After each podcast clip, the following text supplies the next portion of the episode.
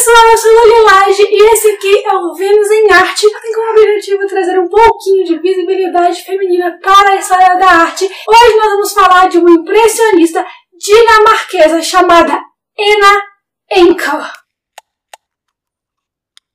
Eu não falo dinamarquês, então eu joguei algumas palavras aqui no Google Tradutor e eu espero que eu esteja falando mais ou menos certo. A Ana nasceu Ana Cristina Borodum, no dia 18 de agosto de 1859, na Dinamarca. Ela nasceu numa cidade chamada Skagen, Skagen, Skagen, sei lá como é que se pronuncia, que é uma cidade muito importante nas artes plásticas da Dinamarca nessa época. E ela era a segunda mais nova de seis irmãos e tinha dois primos também que eram super próximos. Eles cresceram todos juntos, amigos, unidos, é, ali na pousada dos pais dela, que era a única pousada da região. Eles tinham uma loja e tinham também essa pousada nessa região que era um refúgio de verão para artistas, não só dinamarqueses, mas de toda a Europa, inclusive os impressionistas franceses, porque lá tinha belíssimas paisagens para eles pintarem. Em 74, um pintor chamado Carl Madsen se hospedou lá, ele ia lá sempre, e dessa vez ele levou um amigo dele que estudava com ele na, na academia da, de Copenhagen, chamado Michael Anker.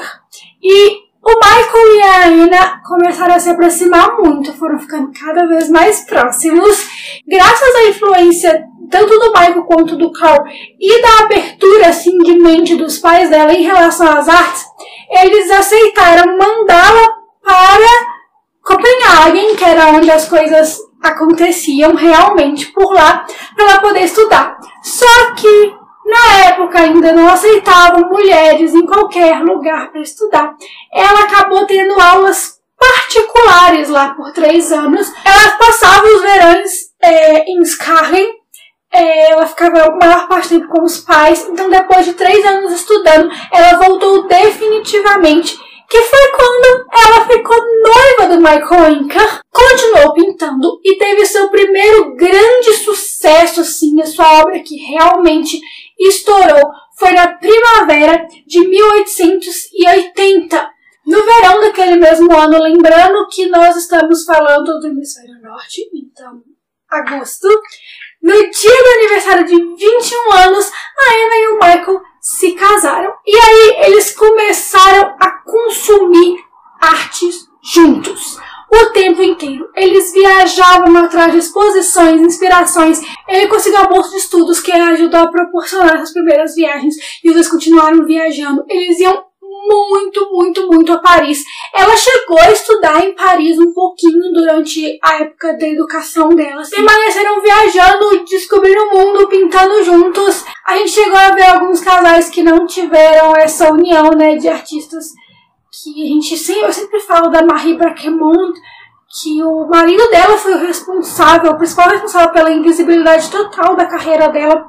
E aí a gente vê o Michael Anker, que construiu uma carreira junto com a Anna, sem essa briga de ego, era uma equipe mesmo. E aos três anos de casado, em 83, eles tiveram sua primeira e única filha, Helga. Só que o nascimento da Helga também não impediu a Ana de continuar viajando com o Michael nem nada. Eles deixavam a Helga às vezes com os pais dela, eles cuidavam dela, menina super de boa, quando os dois iam peregrinar pelo mundo em busca de artes e inspirações, enfim continuavam participando de exposições. Ela, depois dessa primeira grande obra dela numa exposição, logo antes do casamento, passou a ser regular nas grandes exposições dinamarquesas. Existia um grande preconceito no cenário artístico parisiense em relação aos artistas escandinavos. Eles não eram tão aceitos assim.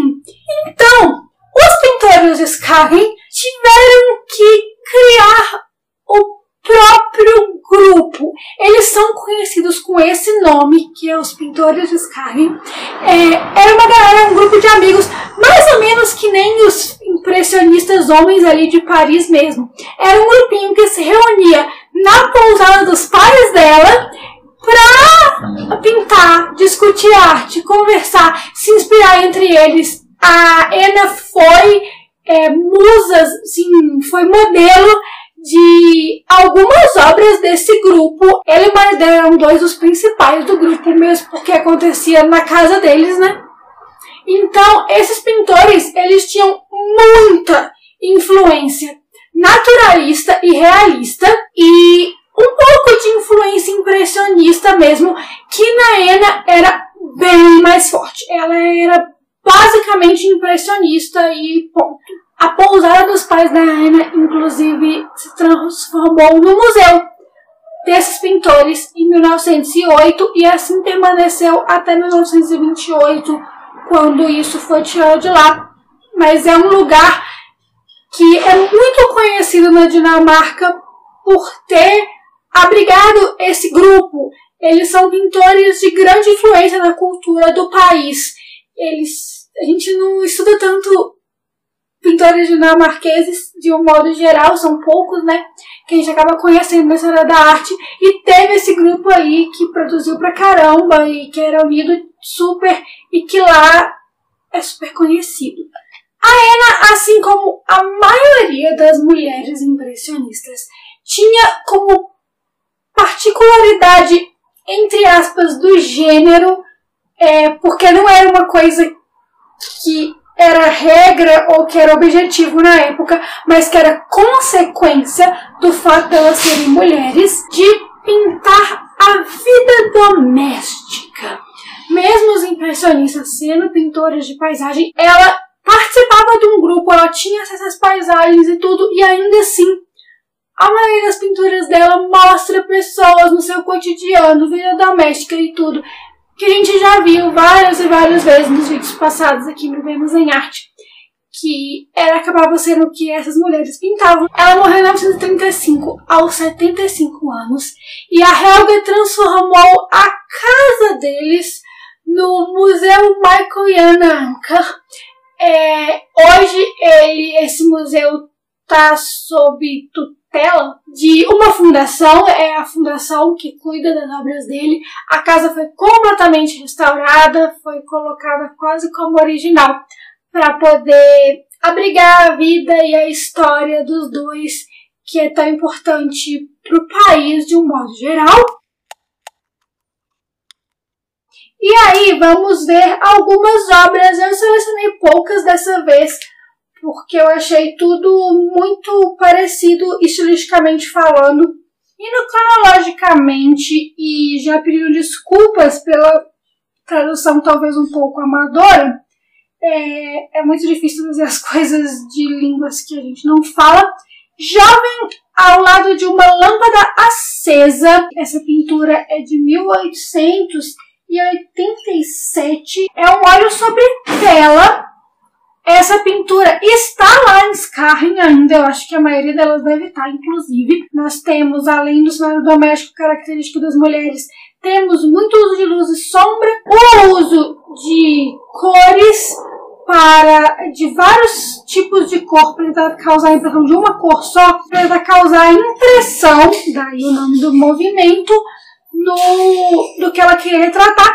Claro, também o uso de borrões de cor para formar imagens. De 1888, nós temos Reza Noturna, olho sobre tela. Inclusive, nesse ano, ela e o Michael foram para a grande exibição de Paris. Eles estavam presentes nesse evento que foi gigantesco lá em Paris. Luz e sombra, borrõezinhos, impressão de cor, tá tudo aí em todas as obras dela. Nós temos tudo isso. Inclusive na próxima, A Mulher do Pescador Costurando, de 1890, cerca de 1890. Interior com a filha da pintora Helga Costurando, é um título gigantesco. A Helga nessa época já era um pouquinho mais velha, assim, apesar de que ela parece mais velha na pintura do que realmente era. Ela tinha sete anos.